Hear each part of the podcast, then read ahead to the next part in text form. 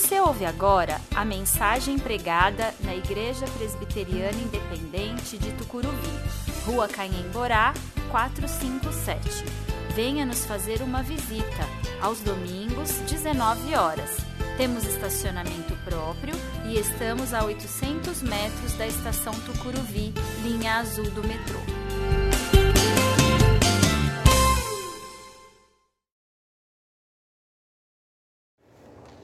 Carta aos Efésios, capítulo 5, versículos 15 a 21.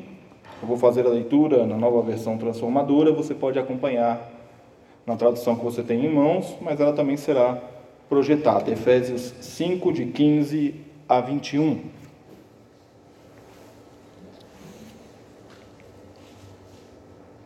Portanto, sejam cuidadosos em seu modo de vida não vivam como insensatos, mas como sábios. Aproveitem ao máximo todas as oportunidades nestes dias maus. Não hajam de forma impensada, mas procurem entender a vontade do Senhor. Não se embriaguem com vinho, pois ele os levará ao descontrole. Em vez disso, sejam cheios do Espírito, cantando salmos, hinos e cânticos espirituais entre si e louvando o Senhor de coração com música. Por tudo, deem graças a Deus o Pai, em nome de nosso Senhor Jesus Cristo. Sujeitem-se uns aos outros por, temor a Cristo. Todo ano, no mês de aniversário da igreja, o mês de março, nós fazemos essa série de mensagens que tem como título o lema que nós colocamos para a igreja, que é o lema Unindo Vidas. A série procura sempre revisitar os fundamentos da nossa fé. É importante quando a gente, assim como quando você faz aniversário, com certeza você já deve ter passado por essa experiência, vai chegando perto da data do seu aniversário, você vai lembrando das coisas do passado, né? faz aquele balanço geral da vida, né? como foi as coisas nesse último ano de vida. Da mesma forma, a gente vai olhar para os fundamentos da igreja, para aquilo que é fundamental na vida da igreja. Nós vamos revisitar os fundamentos da nossa fé. E hoje nós vamos falar justamente sobre como fundamentar a nossa fé. O lema da nossa igreja, em última análise, é a nossa missão. Nós somos chamados e enviados por Deus para unir vidas. Unir vidas com Deus, mas também unir uns aos outros, unir conosco aqui. Ao longo desse mês, nós vamos falar sobre fundamentar. Hoje, vamos falar sobre como consolidar a nossa fé, como fazer a nossa fé se desenvolver, crescer como simplificar a nossa vida para que a nossa fé não seja cheia de penduricalhos, e como objetivar, como dar um objetivo, um propósito para a nossa fé. E hoje nós vamos começar falando sobre colocar os alicerces, onde pisamos e como nós devemos viver. Nós acabamos de ler o texto da carta aos Efésios. A carta aos Efésios era uma carta circular. O que era uma carta circular? Era uma carta de tema geral, escrita pelos apóstolos e que circulava entre as igrejas acabou ficando o nome de Efésios por conta de ter lá no cabeçalho um dos endereçamentos ser da igreja de Efésios. É de autoria paulina, o que tudo indica, escrito entre 60 e 62 depois de Cristo. E essa carta é interessante porque ela é muito semelhante à carta é, aos Colossenses. Dos cerca de 115 versículos da carta aos Efésios, 73 possuem similares na carta aos Colossenses. E é uma carta que tem uma característica singular, nenhuma outra carta no Novo Testamento tem essa característica. A parte reservada ao ensino em Efésios ocupa um terço da carta. Geralmente as cartas começam com uma saudação, uma oração, em seguida vai para o ensino e depois as recomendações finais. Assim é a estrutura geral de uma carta. A carta aos Efésios, a parte do ensino, ocupa cerca de um terço da carta. E do que fala essa carta que nós lemos essa noite? Fala da edificação da igreja, do reconhecimento de Jesus como Senhor e Salvador. Se você voltar um pouquinho aí na sua Bíblia, no capítulo 5, você vai ver Paulo falando sobre a necessidade de se andar com Cristo e do contraste entre as trevas e a luz. E nós devemos andar com Cristo vivendo uma nova vida No versículo 14, ele vai citar ali, se não me engano, no versículo 14, ele vai citar ali um, um hino que se cantava: Desperte você que dorme, levante-se dentre os mortos e Cristo o iluminará. E se você continuar a leitura após o versículo 21, você verá que Paulo dará uma série de instruções de comportamento, de como as pessoas devem se portar, instrução aos maridos, às esposas, aos filhos, aos escravos. E hoje, então, nós vamos olhar para esses versículos de Efésios 5, de 15 a 21, e nós vamos procurar fundamentar a nossa fé, vendo a necessidade de sermos cuidadosos, controlados e agradecidos. É muito interessante nós olharmos os versículos que iniciam a nossa meditação e verificar que Paulo diz: portanto, se vocês andam na luz, se vocês estão caminhando na luz, se vocês estão caminhando com Cristo, sejam cuidadosos em seu modo de vida. Não vivam como insensatos, mas como sábios Aproveitem ao máximo todas as oportunidades nesses dias maus. Não ajam de forma impensada, mas procurem entender a vontade do Senhor. Sejam, vede, sejam prudentes, sejam sensatos. Essa é uma forma imperativa é, usada no grego, bastante recorrente no Novo Testamento. E há aqui uma advertência para nós. Há aqui uma advertência que nos coloca diante da realidade bíblica, para que nós tenhamos cuidado com aquilo que nós vivemos. Isso não é uma inovação de Paulo. O próprio Jesus, já em seus discursos, falava a respeito da necessidade de ser cuidadoso. Tenham cuidado diante da sedução, tenham cuidado diante dos fariseus, sejam vigilantes, sejam atenciosos ao ouvir e Paulo vai insistir nessa passagem na responsabilidade que cada um tem diante do Evangelho. A saber, na construção da igreja, na vivência da igreja, no convívio com os fracos na fé, na constância da fé, no cuidado com a doutrina humana, de você não se deixar levar por doutrinas humanas. E essa responsabilidade é expressa por Paulo aqui na forma como se deve andar não vivam como insensatos, mas como sábios, sejam cuidadosos. Cuidadosos. Por quê? Porque os dias são maus. Os dias são maus. Aqui Paulo está estabelecendo um contraste entre o Deus deste século e a maneira como os cristãos são chamados a viver.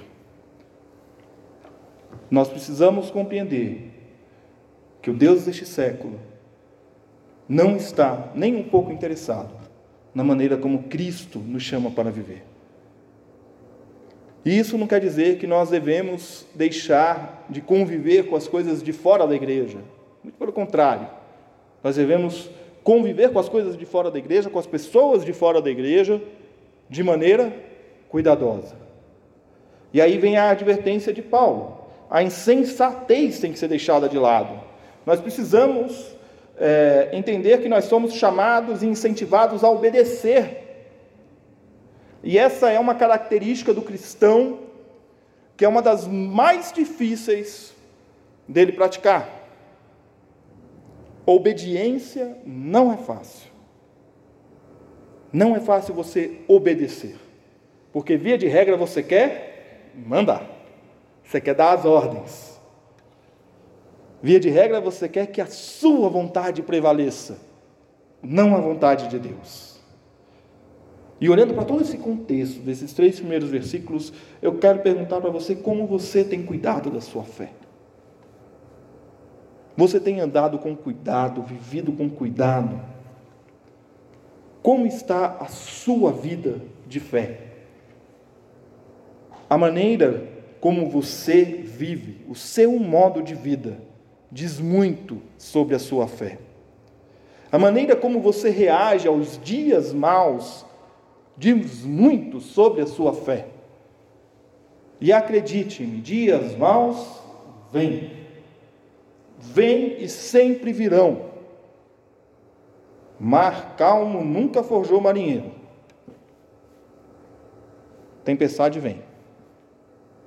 E vem mesmo. E são provações. São momentos que nós passamos por eles, vivenciamos. Muitas vezes nos desesperamos, nos deixamos levar pelo medo. Mas nós precisamos ter cuidado com a maneira que nós vivemos. E isso exige da gente reflexão, pensar. Quando agimos sem pensar, nós negamos a nossa fé. Tem muita gente que acha que fé não tem nada a ver com entendimento. E geralmente esse conceito vem porque falam assim: não, as coisas espirituais não são explicáveis. Concordo. Existem coisas que de fato nós não temos explicação. Não temos como compreender. Zélia testemunhava hoje de manhã. Gente que, por participar, por estar presente aqui na tarde da terapia, curada da depressão. Como nós vamos entender isso? Não tem explicação científica. Mas nem por isso nós deixamos de pensar a nossa fé. Porque nós só conseguimos conceber a nossa fé quando nós pensamos. E nós precisamos colocar a nossa fé lado a lado com o entendimento. O próprio Paulo, quando escreve a Timóteo, na primeira carta, ele vai dizer que, nós, que Timóteo tem que conservar fé e boa consciência. Se você largar um dos dois, você naufraga. Você naufraga. E ele dá o exemplo de duas pessoas que um se apegou demais ao conhecimento e o outro se apegou demais à fé. E ambos desandaram, saíram, perderam cuidado com a comunidade de fé. Como você tem cuidado da sua fé? Você tem alimentado a sua fé diariamente? Oração, leitura da palavra? Ou tem cuidado dela apenas aos finais de semana? Seja cuidadoso com a sua fé, para que a sua vida expresse o amor de Deus em todos os momentos. E aí Paulo vai continuar escrevendo: Não se embriaguem com vinho, pois ele os levará ao descontrole em vez disso, sejam cheios do Espírito, cantando salmos, hinos e cânticos espirituais entre si e louvando o Senhor de coração com música. Não se embriaguem.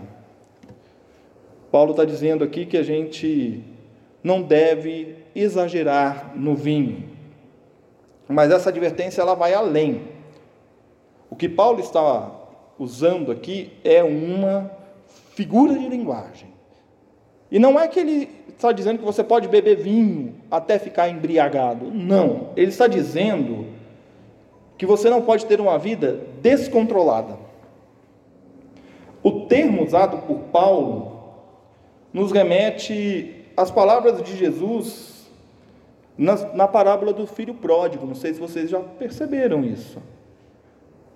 Jesus diz: Alguns dias depois, o filho mais jovem arrumou suas coisas e se mudou para uma terra distante, onde desperdiçou tudo o que tinha por viver de forma desregrada, descontrolada.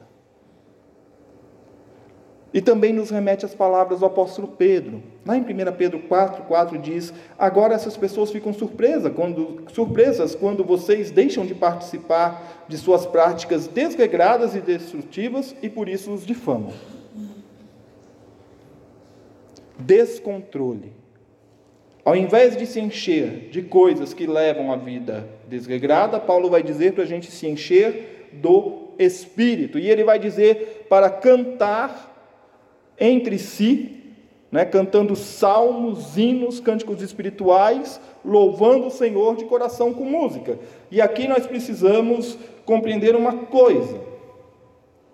Cantar entre si é exteriorizar aquilo que o Espírito Santo tem nos ensinado salmos, hinos e cânticos espirituais. Os salmos nós os conhecemos, estão lá na Bíblia, no livro dos Salmos em outros livros da Bíblia. Os hinos nós temos as referências a eles também no Novo Testamento. Acabei de citar um agora há pouco. E os cânticos espirituais eram os cânticos que eram cantados. E tem uma característica que une todos eles. Todos são fundamentados e apontam para Deus. Eu digo que o cancioneiro cristão, ou a música evangélica atual, se a gente puder chamar dessa maneira, ela padece de um problema muito grande, que é do egocentrismo. Música que fala eu demais. É muito eu para pouco nós. É muito Deus vai resolver o meu problema para Deus seja louvado e adorado. Quando a música aponta mais para a gente do que para Deus no momento da adoração, nada conta. Você pode cantar uma música que fale mais de você, mais de mim, mais de quem quer que seja, não tem problema nenhum. Mas quando você está adorando a Deus, essa música tem que adorar a Deus, não a gente. E louvar com música é uma das expressões de uma vida cheia do Espírito. E olhando para esse contexto, eu pergunto a você: o que você tem consumido de maneira desregrada? Hoje por amanhã eu dei uns exemplos, né? De dependência, né? Café, refrigerante, álcool, drogas. Agora, tem outros tipos de dependência: pornografia, cultura pop em geral, gente que não consegue viver sem consumir cultura pop, literatura, gente que não consegue, é viciada em ler, viciada, não consegue ficar sem ler um livro. Não que você não tenha que ler um livro, leia, por favor, faz muito bem. Mas quando isso começa a interferir na sua vida, quando isso começa a ficar entre você e Deus, há aqui um grande problema. Tudo que nós consumimos em excesso nos leva ao descontrole. E o descontrole nos traz consequências físicas, emocionais e espirituais. Em contraste a isso, ser cheio do Espírito Santo não nos leva ao descontrole espiritual. Essas manifestações extremas, histéricas, desregradas, que fazem dizendo que a pessoa está cheia do Espírito Santo, eu desconfio. Porque o Espírito Santo não leva ao desregramento, não leva ao sectarismo de dizer esse é cheio do Espírito Santo, aquele não é. Leva à comunhão. Ser cheio do Espírito Santo nos leva a uma vida controlada, regrada, não uma vida podada ou cerceada. E por isso que o nosso desafio é sermos controlados pelo Espírito Santo. Seja controlado em suas atitudes, para que sua vida expresse o controle que o Espírito Santo nos permite ter. E esse controle nós só temos quando somos cheios dele. Por fim, Paulo vai dizer por tudo deem graças a Deus, o Pai, em nome de nosso Senhor Jesus Cristo. Sujeitem-se uns aos outros por temor a Cristo. A gratidão é fruto de uma vida cheia do Espírito Santo. Os salmos são repletos de formas de gratidão. E o tema da gratidão é presente em outras cartas paulinas. Aliás, eu tenho para mim que Paulo tinha um senso de gratidão muito forte. Muito forte. Porque ele vivia na dependência total de Deus. O sustento dele dependia de ofertas e daquilo que ele vendia do trabalho dele de fazendor de tendas. As jornadas missionárias não dependiam dos recursos dele. Ele era uma pessoa profundamente grata. Profundamente grata. E é por isso que ele vai dizer: sujeitem-se uns aos outros.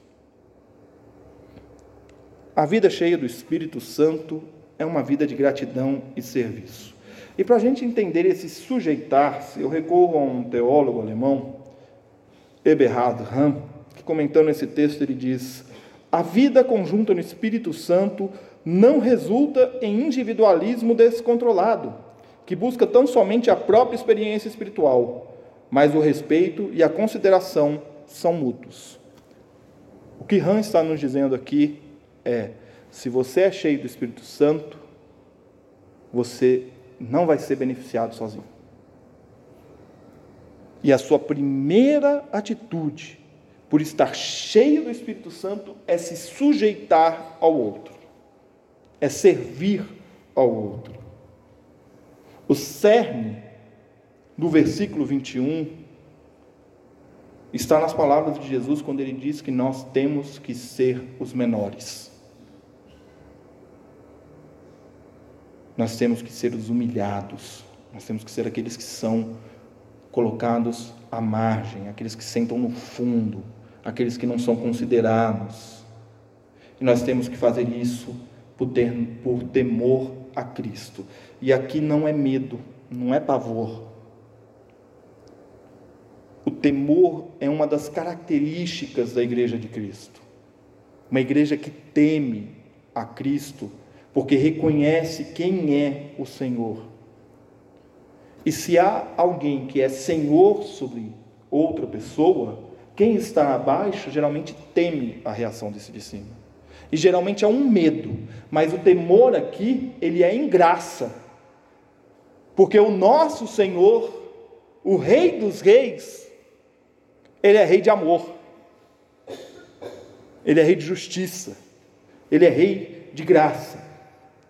E diante desse contexto, eu pergunto para você como você expressa a sua gratidão. Porque se eu perguntar se você é uma pessoa grata, dificilmente alguém vai dizer assim: ah, estou fazendo uma autocrítica aqui, acho que eu sou ingrato. Dificilmente alguém fala que é ingrato. Então, como você tem expressado a sua gratidão? Ser cristão é ser grato pela salvação em Cristo Jesus, pelo, pela oportunidade de pertencer a uma comunidade de fé, pela família em que estamos, com todos os problemas que ela tem. A minha tem um monte, de vocês eu acho que deve ter menos, mas todas as famílias têm problema. Mas a gente é grato a Deus por isso, pela nossa família. Gratos pela oportunidade de participar da mesa, fortalecimento para a nossa fé.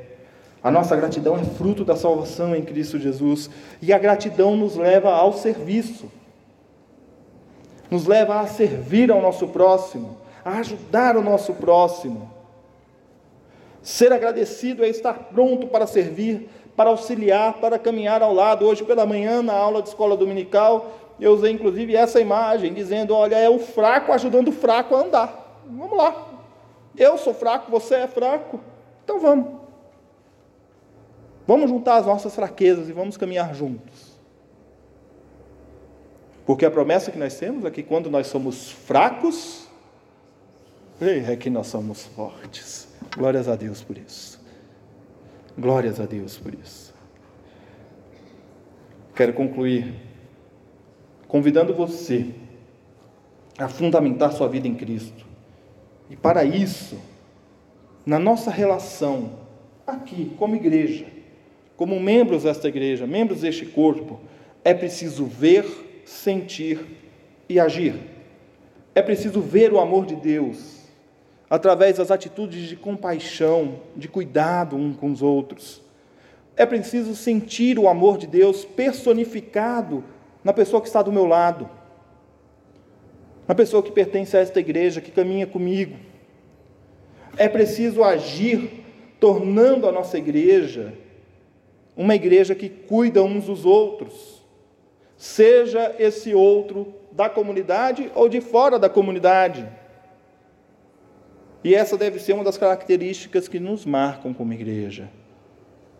Visitar, aconselhar, conversar, estar junto, pertencer à vida do outro. Esse é o nosso desafio. Rompa a barreira. Sai do casulo. Individualismo não cabe na fé cristã. A construção de uma nova vida se dá com alicerces bem feitos. Fundamente a sua vida no Evangelho e expresse o seu amor a Deus, amando o seu próximo e servindo. Seja servo.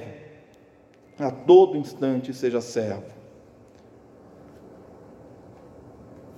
Uma das reclamações que eu mais escuto das igrejas por onde eu passei, e aqui não é diferente.